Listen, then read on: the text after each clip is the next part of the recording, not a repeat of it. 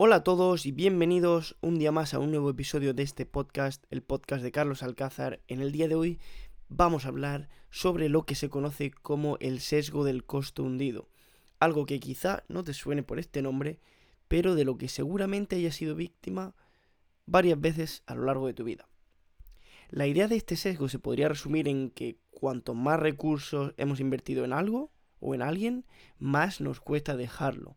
Este sesgo es por supuesto, aplicable a nuestras finanzas, que al final es el principal tema en la mayoría de nuestros episodios, pero también es aplicable a muchos otros aspectos de nuestras vidas. Estos recursos pueden ser tales como dinero, tiempo o esfuerzo. Si analizamos de forma racional, pues somos perfectamente conscientes de que dicha actividad que estamos haciendo no nos producirá unos beneficios mayores en el futuro a los costes que estamos teniendo en el presente o que hemos tenido en el pasado pero sin embargo no somos capaces de dejar esta actividad, dejar este proyecto, por esa sensación de no sentir que hemos fracasado y que hemos malgastado nuestra energía para nada. Tomamos decisiones irracionales en contra de nuestros propios intereses, a pesar de que todos queremos lo mejor para nosotros mismos. Entonces, ahora te voy a poner algunos ejemplos con los cuales seguramente te sientas identificado o hayas visto a alguien en esta situación y realmente te suene. El primer ejemplo que vamos a poner es, has empezado a leer un libro y te das cuenta de que el libro no te gusta o no te aporta nada, no estás aprendiendo nada de él. Pero tampoco quieres dejarlo a medias porque ya has dedicado pues, varias horas, dos, tres, cuatro, cinco horas, las que sean, a leer este libro. Y como ya has empezado, pues dices, mira, ya que he empezado, lo acabo. Em, y así pues no, no lo dejo a medias. Otro ejemplo podría ser vas al cine a ver una película y a los 10, 15, 20 minutos te das cuenta de que la película es una basura y que no te gusta nada. Sin embargo, decides quedarte hasta el final de la película. ¿Por qué? Porque ya has pagado la entrada y has gastado tu dinero y no quieres sentir que has tirado ese dinero sin ni siquiera has disfrutado de la película. A pesar de que, como digo, la película desde el principio te das cuenta que ni siquiera te gusta. Otro ejemplo, un poquito vamos a ir poniendo ejemplos más significativos en nuestra vida, porque al final lo del libro o lo de la entrada al cine pueden ser cosas pequeñitas, pero vamos a ver cómo en casos más importantes, decisiones más importantes en nuestra vida, este sesgo también puede tener, puede tener cabida. El siguiente sería, ¿sigues invirtiendo dinero de forma regular en una compañía para obtener un mejor precio promedio, a pesar de que sus acciones, sus acciones están cayendo en picado y te das cuenta de que es un negocio con poco futuro, o mal gestionado por la gente de la directiva y no quieres admitir que es una decisión errónea que tomaste en el pasado, el hecho de invertir en esta compañía, y te resistes a aceptar esas pérdidas, admitir que te has equivocado. En lugar de cerrar la posición, lo que haces es seguir metiendo más dinero cada mes o cada semana para ir promediando, ¿no? Ya que el, el precio va bajando y tú sigues tratando de consolarte de que estás obteniendo un mejor precio promedio y que cuando la empresa remonte un poquito, pues todo ese precio promedio que has ido comprando em, va a hacer que ganes mucho, mucho dinero y que puedas recuperar todas tus pérdidas. Otro ejemplo sería, comienzas tu tercer año en la universidad, pero te das cuenta de que la carrera que estás haciendo no es exactamente a lo que quieres dedicar tu vida. Piensas que quizá te gustaría más hacer otra cosa, pero no quieres hacer ese cambio porque ya has dedicado dos años de tu tiempo, más pagar la matrícula, vivir en otra ciudad si has tenido que hacerlo, etc. Has gastado dos años de tu tiempo para alcanzar ese título universitario y temes empezar de cero en otra cosa. A pesar de que no hacer este cambio te esté condenando a 40 años de, de infelicidad en un trabajo que no quieres hacer por no querer admitir que te has equivocado en los dos años anteriores. El último ejemplo que vamos a poner es, llevas en una relación con una persona 5 años y a pesar de que sabes que no eres feliz, piensas que llevas tanto camino recorrido con esa persona, tanto esfuerzo, energía, tiempo, dinero gastado, etcétera, que no merece la pena echarlo todo a perder.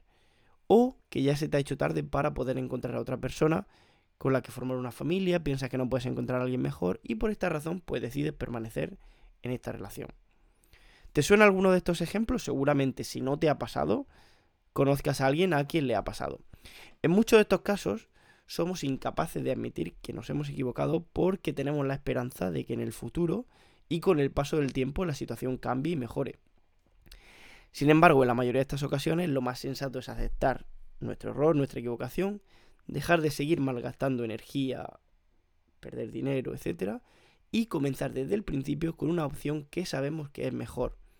Aunque esto suponga tener que dar un pequeño paso atrás, a corto plazo, en vez de seguir cavando nuestra propia tumba y hacer que los costes de nuestra decisión errónea sean cada vez mayores.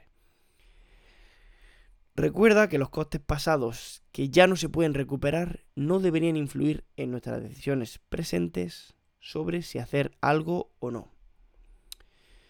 Ahora bien, ¿cómo podemos evitar este eh, sesgo del costo hundido? Bueno, el primer paso ya lo acabas de cumplir, estás escuchando este episodio y eres consciente de la existencia de este sesgo. Por lo tanto, a partir de ahora será menos probable que continúes siguiendo decisiones erróneas, decisiones irracionales, si sabes que estas, bueno, al final son equivocadas, ¿no? Segundo paso sería haz números y analiza con los datos pros y contras de cada decisión. Recuerda, por ejemplo, el caso que hemos dicho de los dos años perdidos en la universidad, que hablábamos antes, ¿no? Si solo me quedo con eso, con esos dos años, puede tener sentido, puede tener sentido esa, esa decisión de decir, vale, dejo la universidad y o me quedo haciendo esto para no perder esos dos años.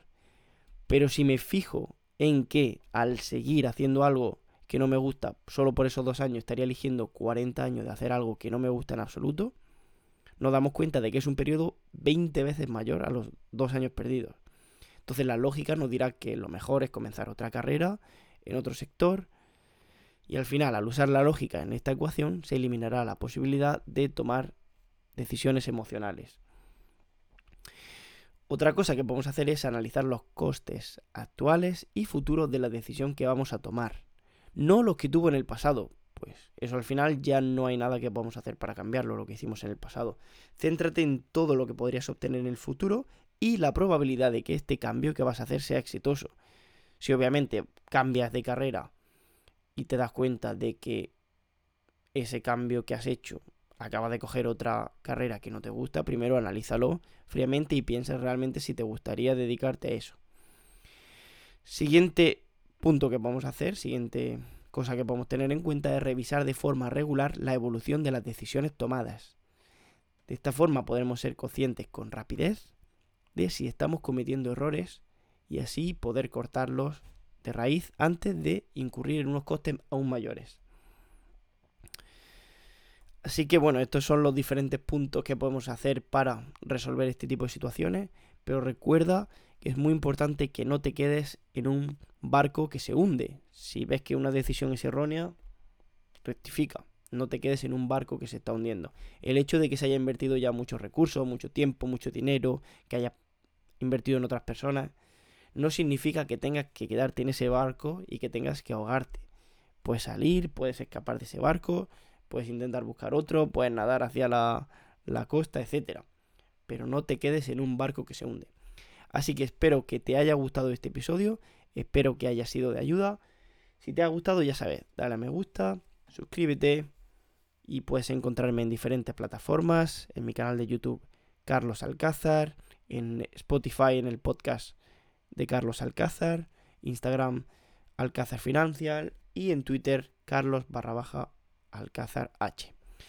Nos vemos en el próximo episodio. Muchas gracias por estar aquí un día más y hasta la próxima. Adiós.